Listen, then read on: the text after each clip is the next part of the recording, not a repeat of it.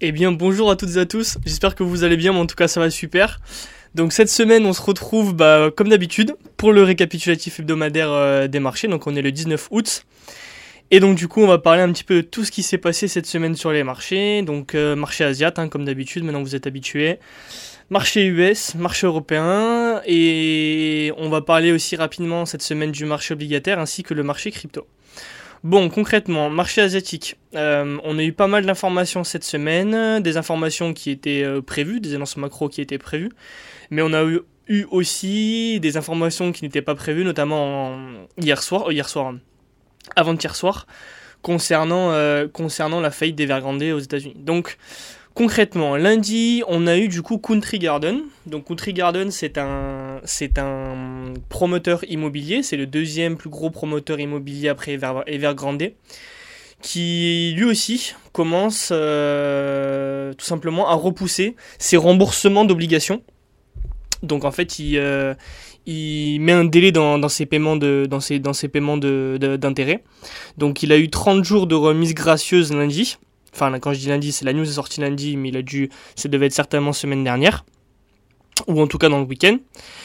Et du coup, cette entreprise-là serait endettée à hauteur de 176 milliards euh, d'euros, alors qu'Evergrande, il me semble que c'est un peu plus de 300 milliards. Donc c'est quand même, on parle quand même de chiffres qui sont astronomiques, car deux entreprises, vous prenez Evergrande, on va, on va arrondir à, 300 milliards, et euh, euh, Country Garden, on va dire à 175, ça fait 475 milliards d'accord, sur deux entreprises d'endettement, ce qui est énorme, et ça fait euh, facilement 12-13% du PIB français. Je parle pas euh, du PIB d'un pays africain, je parle du PIB français. Deux entreprises qui sont endettées à hauteur de plus de 12-13% du PIB français. C'est juste énorme. Donc les répercussions qu'ils peuvent avoir derrière, s'ils font défaut sur leurs obligations, c'est euh, assez hallucinant. Pourquoi cela? On va faire un petit cours de comptabilité cette semaine. Vous prenez un bilan financier, d'accord, un bilan d'une entreprise. Donc vous avez d'un côté vous avez les actifs de l'entreprise. Donc les actifs, ça peut être euh, son cash, ça peut être les immeubles, ça peut être euh, la marque d'entreprise, ça peut être euh, tout ce qui va être les créances clients, etc. Et d'un autre côté, vous avez tous les passifs. Donc en fait, si vous préférez, ce qu'elle doit. Donc ça peut être tous les fonds propres. Donc les fonds propres, c'est pas forcément ce qu'elle doit, mais c'est son capital. On va avoir les dettes, et c'est ça surtout qui va nous, qui va nous intéresser. Bon, on peut avoir plein d'autres choses, mais voilà, donc les, deux, principaux, les deux, deux principales lignes qu'il faut regarder, c'est les fonds propres et les dettes, et notamment du coup en l'occurrence les dettes pour le moment. Donc, quand vous avez euh, au passif 100 euh, de dettes et que en actif vous avez 100, bon, il n'y a, y a pas forcément de problème.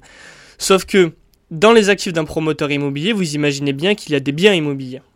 D'accord? Quand vous avez Evergrande qui fait qui commence à faire des défauts sur ses, enfin surtout tout simplement qui fait faillite aux États-Unis, il va devoir vendre ses actifs pour rembourser le au maximum les, euh, les ses investisseurs, donc les investisseurs qui lui avaient prêté de l'argent. Qui dit vendre des actifs dit forcément euh, faire baisser un petit peu le prix, en tout cas avoir de la force vendeuse. Et quand on parle d'un mastodonte comme Evergrande, euh, il n'y a, pas de, a pas un homologue comme lui en face qui pèse autant, qui peut lui racheter tous ses biens sans faire chuter les prix. Donc ça va impacter Country Garden. Pourquoi? Tout simplement parce que si dans leurs actifs ils ont 100 en valeur en euros, d'accord, de biens immobiliers, et que tu as Evergrande derrière qui commence à vendre, bah ces biens immobiliers ils valent plus 100, ils valent 80, d'accord? Sauf qu'à droite, donc dans leur passif, ils doivent, toujours 100. Donc comment ils font? Il y a, un problème. On est bien d'accord. Donc euh, la faillite d'Evergrande qu'on a eu euh, qu'on a eu vendredi, euh, vendredi soir, jeudi soir, excusez-moi, l'annonce c'était jeudi soir. Euh, ça va impacter forcément euh, le, marché, euh, le marché immobilier, le marché immobilier chinois. Déjà qu'il est déjà bien impacté parce qu'on a, on a, enfin, l'économie chinoise ne va, pas bien. Alors en plus de ça, si vous rajoutez un mastodonte, un, mastodonte de, de, comment on appelle ça, de l'immobilier qui commence à, bah, qui fait défaut tout simplement, ça ne va absolument pas arranger les choses. Donc euh, tout cela pour conclure, pour conclure, excusez-moi, que c'est euh, que la situation en Chine est vraiment très préoccupante et encore du coup encore plus préoccupante que la semaine dernière, parce que à part des chiffres macroéconomiques qui ne cessent de continuer à sortir en dessous des attentes, on a quand même ces deux grosses entreprises là qui, commencent à battre de l'aile fortement. Et je vous le rappelle que le secteur immobilier en Chine, c'est 25% de l'économie chinoise. Donc pas juste la vente de logements, mais ça va être l'électricien, ça va être euh, les, constructeurs de matériaux, ça va être tout ça. Donc toute la chaîne, si vous préférez, qui est reliée, euh, au, secteur immobilier. Qui, euh, qui pèse pour 25% de l'économie chinoise. Donc c'est quand même un truc à prendre en compte et c'est quelque chose donc qu'il faut euh, qu'il faudra suivre de très près sur les euh, euh, sur les marchés car ça peut s'embraser assez rapidement. Je branche mon ordinateur.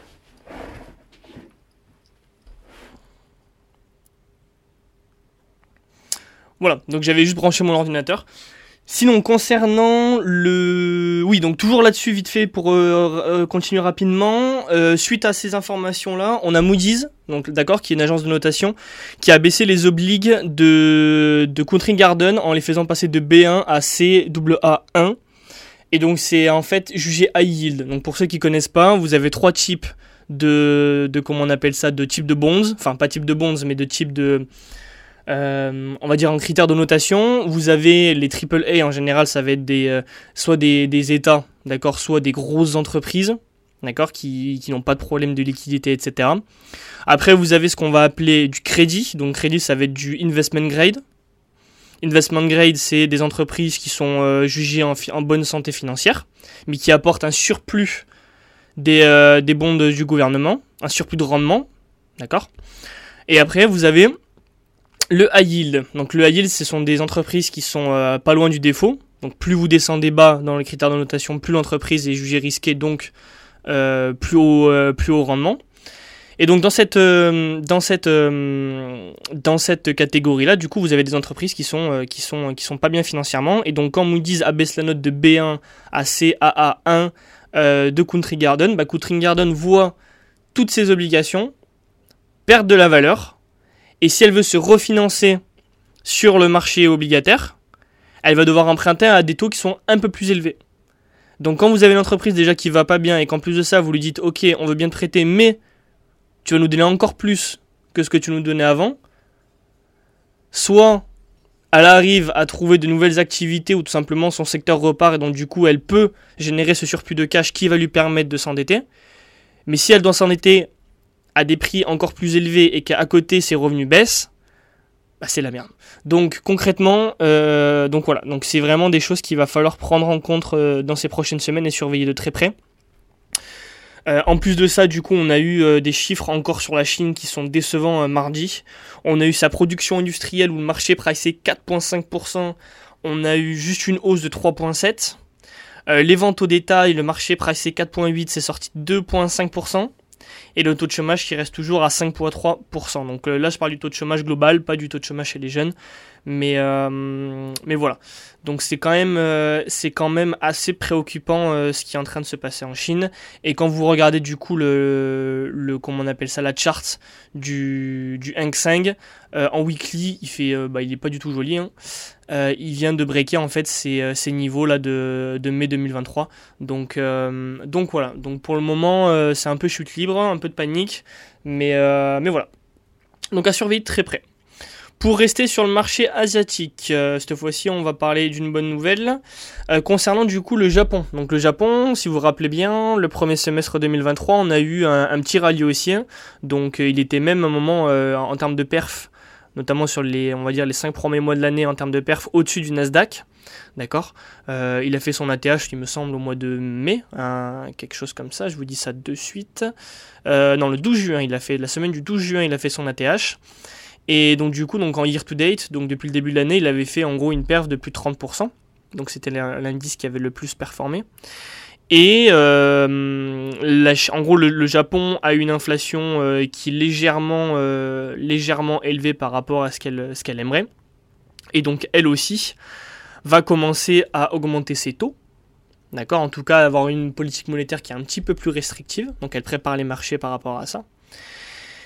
Et donc, euh, tout simplement, on a, eu, euh, on a eu du coup un marché japonais maintenant qui depuis quelques semaines s'est stagné et qui commence à rechuter tout simplement par, euh, par rapport à des attentes, de, des attentes en fait d'une politique monétaire plus restrictive qui devrait durcir le yen. Et donc quand vous avez un actif qui est coté contre un yen et que le yen va se raffermir si vous préférez, bah, normalement cet actif-là devrait perdre un petit peu de valeur. Et donc, on a eu le PIB T2 au Japon, qui est sorti, euh, qui est sorti, quand s'il est sorti mardi. Mardi, premier chiffre de, la semaine important. Euh, le marché pricé en annualisé, donc 0,8% de, de, hausse sur le T2 par rapport au T1. Et c'est sorti 1,5%, et en year on year, c'est sorti à, 3 à 6% au lieu de 3,1%. Donc c'est quand même, euh, c'est quand même une, une belle hausse, d'accord? Donc voilà, donc de très bons chiffres de, de ce côté-là pas grand chose d'autre à dire, mais bon, c'est quand même important de, voir un petit peu comment se, comment comporte euh, l'économie, euh, l'économie japonaise. Donc, euh, donc voilà. de plus, de plus, de plus, de plus. Donc vite fait, oui. Donc pour revenir, donc c'était bien jeudi. Bon, Evergrande ouais, qui, fait faillite qui fait faillite aux US. Mais on en a déjà parlé. Pour la culture, elle a rempli le chapter 15 aux US et ça permet en fait de protéger ses actifs le temps qu'un accord sur la restructuration de sa dette soit trouvé. Voilà, donc cela va pas faire les affaires de Country Garden comme on en avait parlé. Euh, voilà, donc ça c'était pour le marché asiat, marché US. Donc marché US concrètement, euh, donc forcément tous les marchés mondiaux ont, ont un petit peu été euh, impactés par les, annonces de fin de semaine sur le, marché chinois, forcément. Euh, mais sinon, à part cela, donc on a un indice Nasdaq, donc le Nasdaq, laissez-moi regarder. Donc le Nasdaq, en fait, il, a perdu près de 8% depuis son plus haut court terme. Et on est sur une zone de coût weekly. Voilà, donc quand vous regardez une charte, vous, vous, mettez en weekly, on est sur une zone de coût. Donc qu'est-ce que c'est? C'est en gros tout simplement une résistance qui devient support en weekly. On vient de perdre 8%. Le marché, les chiffres macroéconomiques euh, américains ne se sont pas dégradés depuis les plus hauts court termes qu'on avait fait euh, il y a 2-3 semaines. Ok? À part la news sur Evergrande, on n'a pas eu grand chose. Je pense que cette, euh, cette baisse est saine pour le marché. En plus de ça, on est sur une zone de coût weekly. Concrètement, il n'y a pas d'indication, à mon sens, d'accord, à moins que semaine prochaine euh, on, continue à avoir de grosses news euh, par rapport à une contagion dans le système financier mondial de, des, faillites des promoteurs immobiliers chinois. Mais à part ça, je ne vois pas le, marché américain continuer de descendre. En tout cas, on va pas avoir des bougies rouges comme en Covid ou des bougies rouges comme, en, comme pendant la, guerre, en Ukraine, l'annonce de la guerre en Ukraine. Donc concrètement, euh, on est à 8% du plus haut court terme, on a des chiffres macro qui restent les mêmes dans la même lignée que les précédents, donc je ne vois pas tout simplement les marchés américains continuer, euh, leur chute. Euh, de plus, du coup, le S&P 500, c'est à peu près pareil. Voilà, on est à 5,5% par rapport à ses plus hauts annuels. D'accord? Donc potentiellement des, zones, des zones d'entrée. Donc quand j'ai des zones d'entrée, c'est pas des zones d'entrée pour euh, forcément investir sur, euh, sur un an, deux ans, mais on va dire voilà euh, sur un mois, deux mois, si on arrive à avoir les, plus hauts court terme, ça fait ça fait quand même une perte de 8%. bon après il faut pas y aller all-in hein, bien sûr, mais, mais ça reste 8% de 8% de performance. En tout cas, si j'avais dû vendre, ok, je n'aurais pas vendu maintenant. Voilà, c'est plutôt ça qu'il faut que je dise. Donc euh, voilà, le, short était, à prendre beaucoup plus haut. Là, je pense qu'on est sur, on est sur une zone où tout simplement il faut construire des longues. Donc euh, pour revenir, revenir chercher en tout cas les, plus hauts, les plus hauts annuels que nous avons fait. Euh, concernant du coup l'action du prix, on aura des rebonds, forcément. Donc on, on joue ce rebond là il va surtout falloir voir, bon, forcément, les annonces macro qui continueront, euh, continueront d'arriver, mais surtout voir l'action du prix. Donc tout simplement, bon là c'est dommage parce que je, je vous ai pas en vidéo, je vous ai juste en vocal, mais euh, vous, vous, devez certainement connaître euh, les figures chartistes basiques, d'accord? J'en connais pas 10 milliards, hein, j'en connais juste quelques-unes, mais on va dire qu'il y en a deux qui sont extrêmement importantes à connaître. C'est tout simplement des M-top, et un M-top quand vous le renversez, ça fait un W-bottom. Donc, euh, est-ce qu'on va faire un M-top ou pas? Donc, on verra ça au prochain rebond. Mais grosso merdo, si on commence du coup à faire un rebond et qu'on commence à se retourner en dessous des niveaux des plus hauts annuels sur les indices américains, ça annonce une poursuite de la chute. Mais bon, pour l'instant, on n'en est, pas là. Le rebond n'a pas commencé. Donc, la question, euh, la question euh, on n'en est pas là, tout simplement. En plus de ça, on est toujours sur des moyennes, même en dessous de la moyenne des dix dernières années concernant le price earning ratio du S&P 500 et légèrement au-dessus sur le, sur le Nasdaq. Voilà. le marché américain, du coup, cette semaine qui nous a donné quand même des bons chiffres. Donc en plus de ça, on a eu tout simplement les ventes au détail aux US qui sont sorties pour le mois de juillet, le marché price est 0,4%, on est sorti à 0,7%. Donc on est toujours en fait dans cette optique de soft landing pour le moment plus qu'une plus que d'une récession. Si on commençait à avoir des chiffres macro qui sortaient en dessous des attentes des investisseurs, là faudra commencer à se poser la question, mais pour le moment on n'en est absolument pas là. Donc euh, toujours dans cette logique de soft landing. En plus de ça, on a eu les... des informations sur le marché immobilier aux États-Unis. Donc le marché immobilier qui tient toujours, je vous rappelle pourquoi je le regarde, tout simplement parce que le marché immobilier, ça va être un marché qui est très sensible aux hausses de taux d'intérêt. D'accord? Ici, ce dernier tient, euh, l'économie, on va dire, a plus de probabilités de tenir.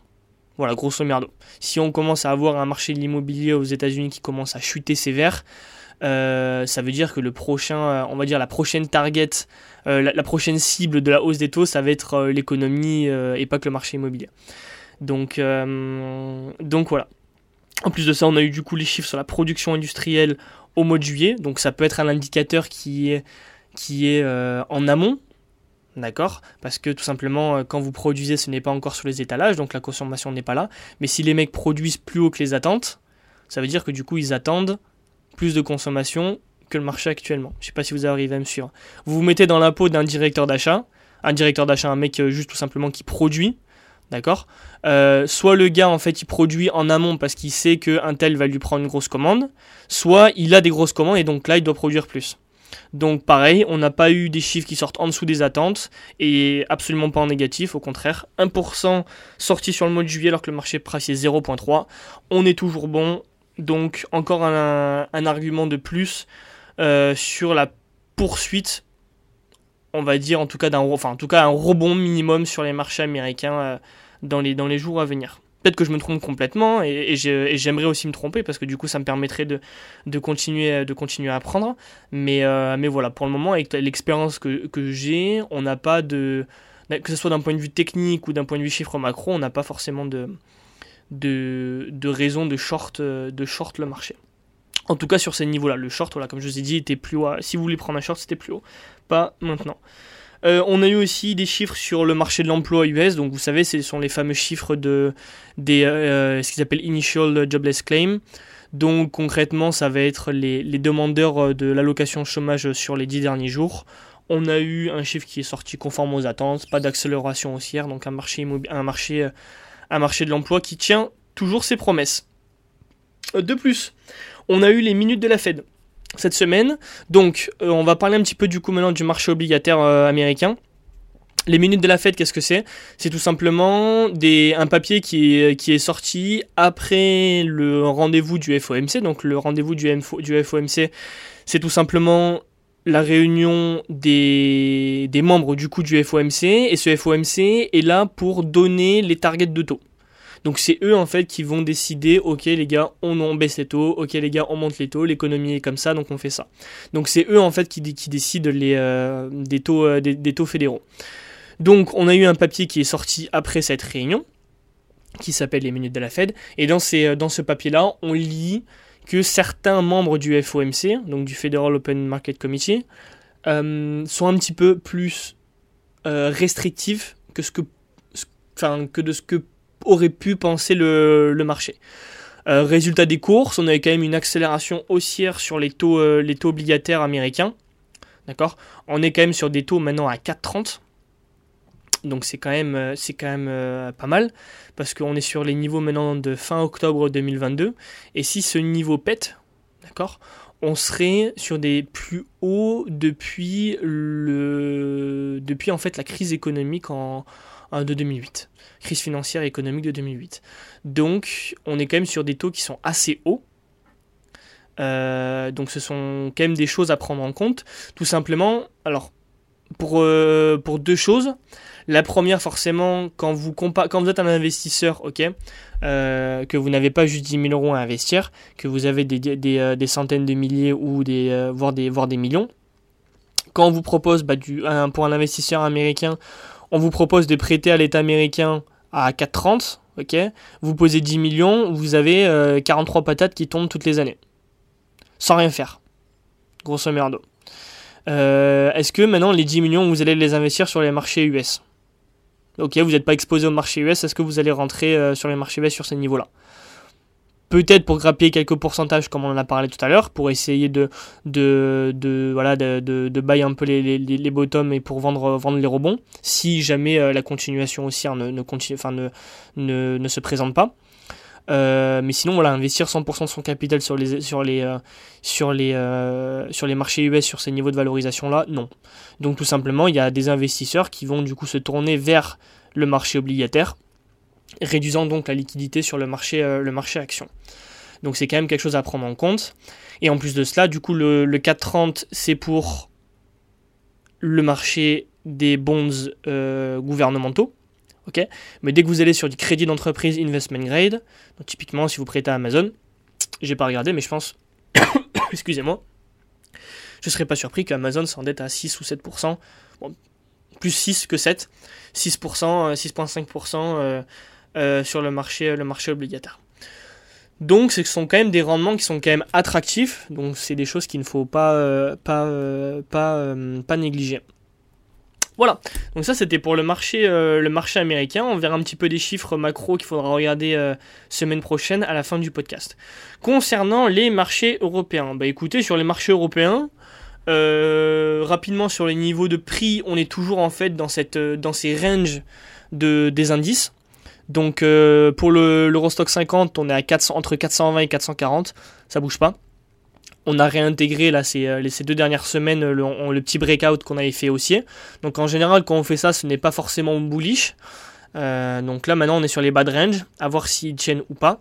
Le CAC 40 pareil, on est dans le range 7100 7004 donc donc voilà on est toujours dans ces on est on est bas de range donc on n'est pas toujours pas breakout Excusez-moi, je suis malade.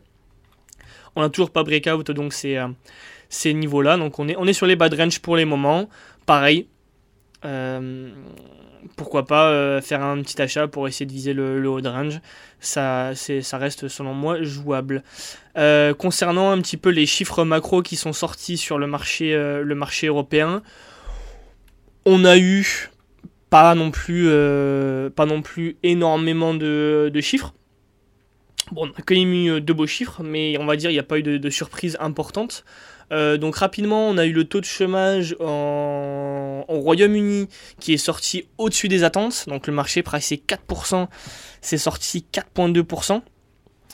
Euh, donc c'est pas c'est pas sympa du tout. Voilà, le marché le marché le marché enfin l'économie en tout cas de l'Angleterre depuis le Covid a peine à retrouver un peu sa dynamique et ce sont euh, l'un des, grands perdants euh, de cette crise euh, de cette crise de cette crise là concernant sinon l'Europe en général on a eu deux gros chiffres le PIB T2 européen, donc la deuxième estimation, qui est sorti à 0,3%, donc c'est ce que pressait le marché, donc on n'a pas eu de réaction positive ou négative.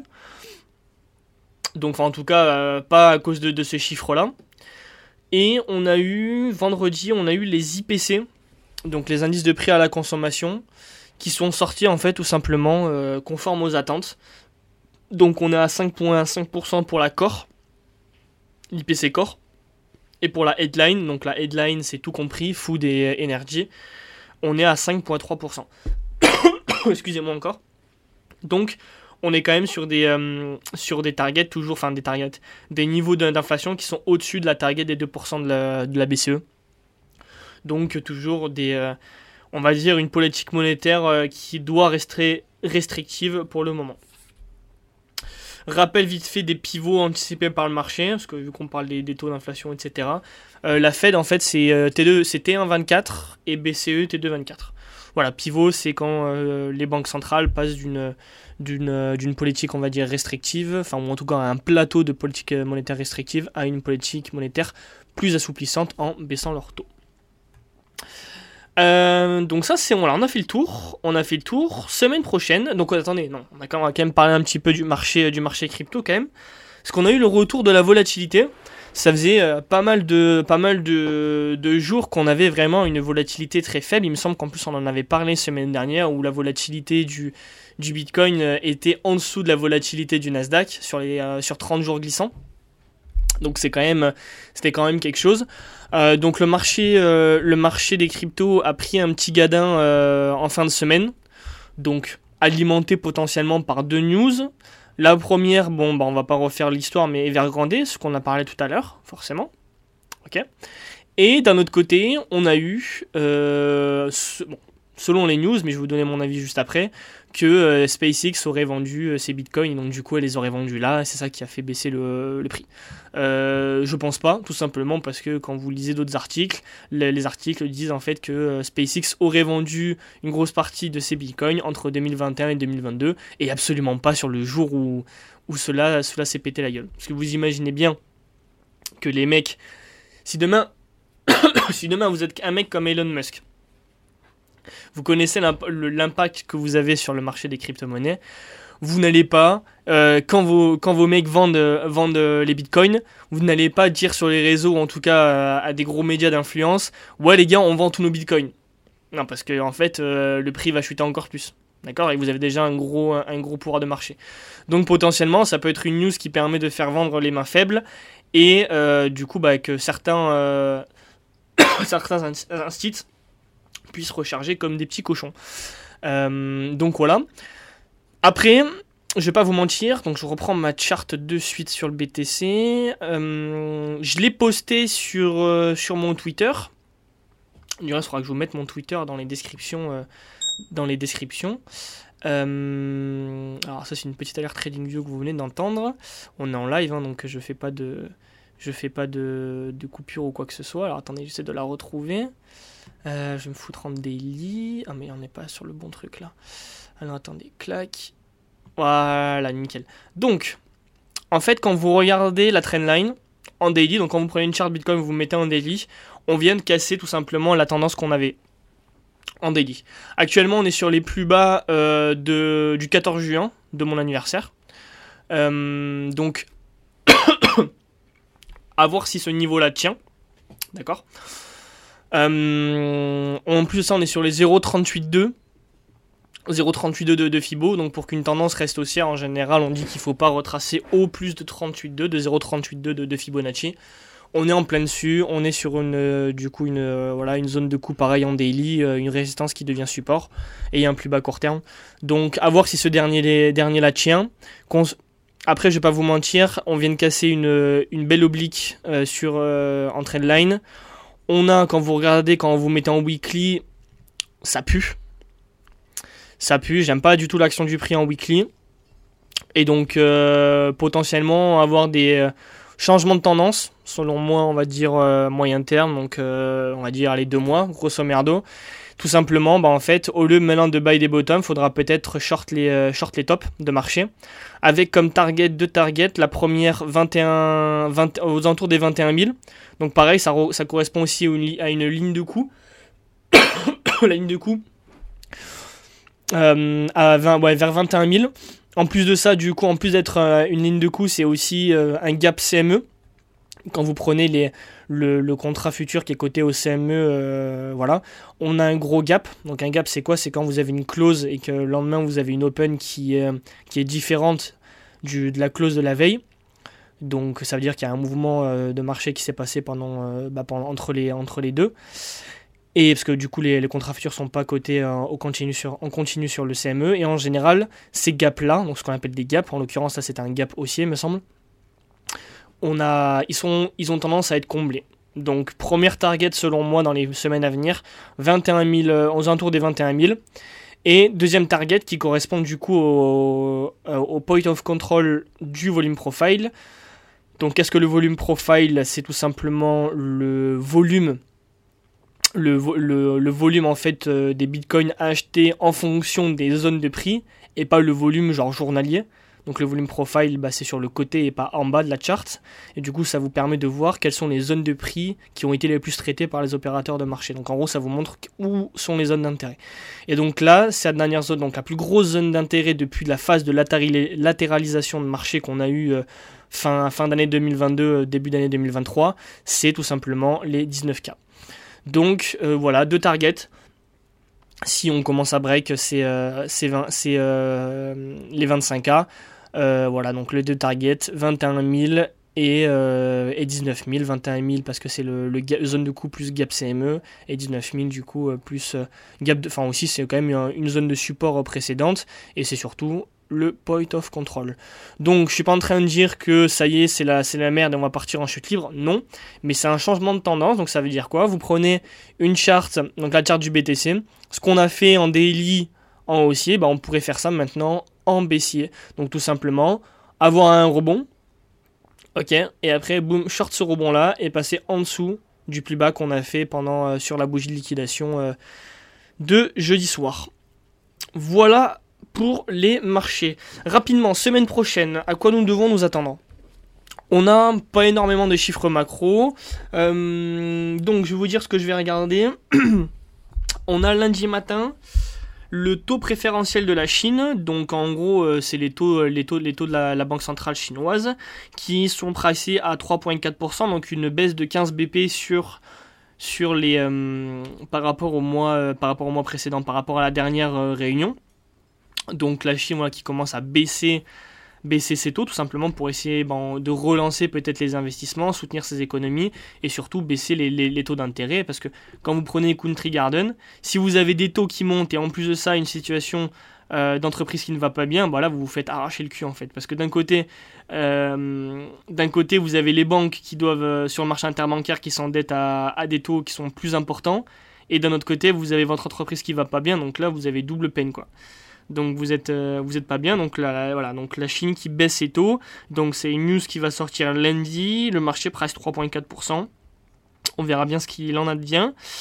Euh, lundi aussi, on a euh, l'Allemagne qui nous sort ses petits prix à la production. Donc on attend une baisse de moins 0,4% par rapport au moins au mois précédent. Euh, alors attendez, je vais juste vite fait vous dire si c'est la première fois que les prix à la production baissent dans le territoire négatif. Il me semble pas. Je vais quand même regarder. Non. Donc voilà, on attend euh, toujours en fait des prix à la production qui baissent. Donc ça fait quand même maintenant plusieurs, euh, mois que ces prix à la production baissent. Voilà. Et tout simplement, ça va se répercuter bah, sur les prix à la consommation parce que quand vous avez des producteurs qui produisent pour moins, leurs marges augmentent et donc si les, gouvernements disent bon bah les gars, vous avez des, prix, enfin des, des prix à la production qui baissent, donc vos inputs baissent, mais vos prix à la revente ne, baissent pas, donc vos marges augmentent.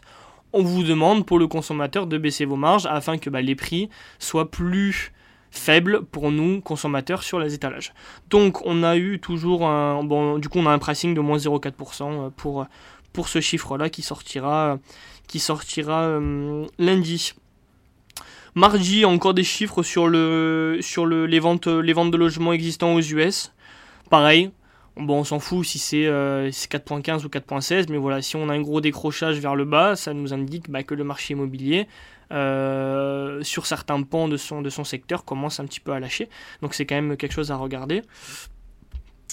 Mercredi, on a eu, on va avoir les, tous les PMI préliminaires du mois d'août. Donc je vais pas vous les faire un par un, mais on a un peu tout. On a de la France, on a de l'Allemagne, on a de l'Europe et on a les US. On a les, on a les, on a les plus importants. Donc euh, à regarder si on est toujours dans une tendance baissière ou si on a un rebond de, de ces PMI là. Concrètement, vite fait pour rafraîchir la mémoire, on a en fait, euh, c'est le secteur des services qui soutient euh, nos économies. Parce que les, secteurs, les PMI des services sont au-dessus des 50, même s'il commence à passer en dessous des 50 pour certaines zones, notamment la France, il me semble. Euh, mais bon, le PMI manufacturier qui lui est bien en dessous des 50 depuis maintenant plusieurs mois. Donc à voir si ce PMI des services continue de rester, on va dire, résilient et si ce PMI manufacturier, lui, de son côté, ne s'enfonce pas encore, euh, encore plus. Donc voilà, PMI, tous les PMI, ça sera mercredi, donc ça impactera le marché. Jeudi, on a Jackson Hole. Donc en fait, qu'est-ce que Jackson Hole? C'est la réunion des banquiers centraux autour du monde qui se, se réuniront donc à Jackson Hole au Texas. Donc on aura, on aura Powell, on aura on aura le, président de la Bank, of Japan, on aura la BCE, on aura certainement la garde, et donc du coup ils vont parler en fait tout simplement des, euh, des, situations économiques dans leurs zones respectives et qu'est-ce qu'ils vont mettre en place. Donc certainement pour parler d'un potentiel pivot, euh, parce que la dernière fois, l'année dernière, quand ça avait été, quand ça avait été, euh, quand ça, quand la réunion avait, avait eu lieu, vous imaginez bien qu'il parlait pas de pivot, mais qu'il parlait plutôt de euh, d'augmentation de taux. Comment on va réussir à augmenter les taux sans foutre les économies en récession? Bon, je suis pas en train de faire l'apologie euh, de l'Europe, mais en tout cas pour les États-Unis, pour le moment, ça, a l'air de marcher. Donc je pense que maintenant, on est plus sur un, on va être plus sur des discussions. Qu'est-ce que qu'est-ce qu'on fait? Quels sont les chiffres que nous regardons afin de pas euh, de pas être trop restrictif trop longtemps, afin de pas mettre nos économies en récession. Donc ce sera des, euh, il y aura des discours notamment à 16h vendredi de Powell qui va prendre qui va prendre la parole. Donc ce sera des choses qu'il faudra regarder. On aura aussi les commandes de biens durables aux US à 14h30 jeudi, qui elles devraient baisser de moins 4% sur le mois de juillet. Donc c'est un chiffre qui me, surprend un petit peu, je ne vais pas, vous, mentir. Surtout que... surtout qu'on n'a pas forcément eu des, chiffres... Euh, enfin, je ne comprends pas forcément la baisse d'un coup comme ça de ce dernier. On avait eu une grosse hausse de 4,7% pour le dernier chiffre, donc une baisse de moins 4% par rapport à une hausse de 4,7%, de 4,7%, parce que c'est toujours par rapport, quand on annonce moins 4%, c'est euh, par rapport au mois dernier, c'est en month on month, ce qu'on appelle. Donc, euh, donc, on a ce qu'on appelle les effets de base, parce que si d'un coup vous augmentez votre production, imaginons de 20%, et qu'après, ah, on l'a baissé de moins 1%, ouais, tu l'as baissé de moins 1%, mais euh, le mois dernier, tu as fait plus 20. Donc ça reste correct. Donc c'est ça qu'il faut regarder. Donc là, le marché presque moins 4%. On verra bien ce qu'il en advient. Et vendredi, par contre, un chiffre qui est quand même euh, assez intéressant à regarder, c'est le PIB T2 allemand qui doit sortir à 0%. Donc l'Allemagne qui est officiellement en récession, car ça fait deux euh, trimestres consécutifs qu'elle est en, qu'elle est, euh, qu'on a des chiffres en fait euh, négatifs concernant son PIB. Et donc là, on a la, deuxième estimation et la dernière concernant le PIB T2 qui doit sortir vendredi et le marché price 0%. Donc à voir si ce chiffre tient ou si on est en dessous. Voilà, et on aura les enquêtes IFO donc euh, à l'Allemagne, donc les perspectives des entreprises en Allemagne, etc. Et les enquêtes du Michigan, donc euh, des enquêtes sur les consommateurs et sur les perspectives des entreprises aux US pour les six prochains mois. Donc ça sera vendredi. Voilà. Donc euh, donc c'est à peu près tout pour les pour les marchés. J'espère que ça vous aura plu. N'hésitez pas toujours à me dire dans, les, euh, dans la petite, euh, dans la, dans la petite euh, partie en dessous du podcast, il y aura une petite question qui vous permet de, vous, de me poser les questions que vous vous posez. D'accord? Tout simplement, si vous avez besoin de plus d'explications sur des indicateurs, si vous avez besoin que je fasse une analyse beaucoup plus complète sur l'économie d'un pays, typiquement, j'aimerais bien faire une grosse analyse sur l'Inde, parce que l'Inde, ça sera la, la population, enfin tout simplement le premier pays en termes de population. Ce sont euh, en tout cas, les, attentes des investisseurs estiment que euh, l'Inde sera la, Chine des, euh, de, bah, tout simplement de, ma génération, de certainement votre génération si vous êtes dans les mêmes âges que moi. donc, ce seront potentiellement des, des, gros, des, des grosses zones à surveiller demain en investissant en bourse. Donc tout simplement, par exemple, en achetant tout simplement un ETF, un ETF indien pour pas se casser la tête. Donc euh, si ça vous dit en fait que je fasse une analyse vraiment assez importante sur l'économie et sur les supports euh, d'investissement auxquels on peut, euh, on, peut, on peut avoir accès, voilà, n'hésitez pas aussi à me le faire savoir. Ça me ferait super plaisir. De plus, voilà, si vous avez quelconque remarque à faire sur le podcast, n'hésitez pas à m'en faire part. Ce sera tout pour cette semaine. J'espère que ça vous a plu. Et on se retrouve semaine prochaine. Allez, ciao, ciao. Bye bye.